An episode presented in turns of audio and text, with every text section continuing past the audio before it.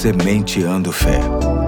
Porque semear a fé produz grandes colheitas.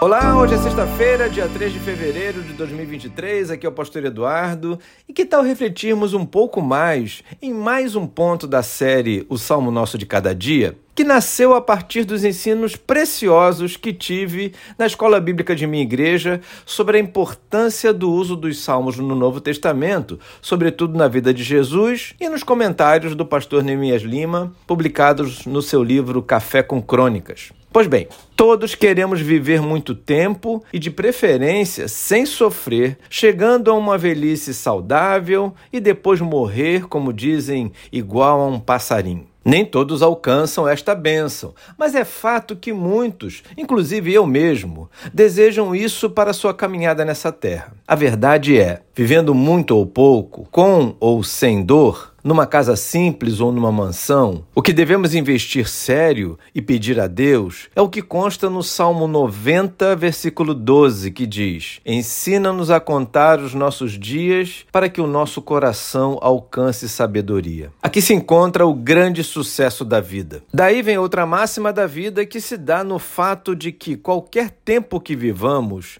será sempre para nós uma experiência passageira Pergunta uma pessoa com 90 anos se demorou a passar os seus dias. Certamente sua resposta há de se harmonizar com os versículos 4, 5 e 6 deste Salmo, Salmo 90, que diz assim: Porque mil anos aos teus olhos são como o dia de ontem que passou e como a vigília da noite. Tu os levas como por uma torrente, são como um sono. De manhã são como a erva que cresce, de manhã cresce e floresce, à tarde corta-se e seca. É por isso e muito mais que o triunfo da vida não consiste na quantidade de tempo vivido e nas conquistas adquiridas, mas sim na sabedoria com que se lida todas as esferas da vida. Infelizmente, isso não conta, especialmente na sociedade imediatista em que vivemos e que em muito tenta nos influenciar. As pessoas querem acrescentar dias à sua vida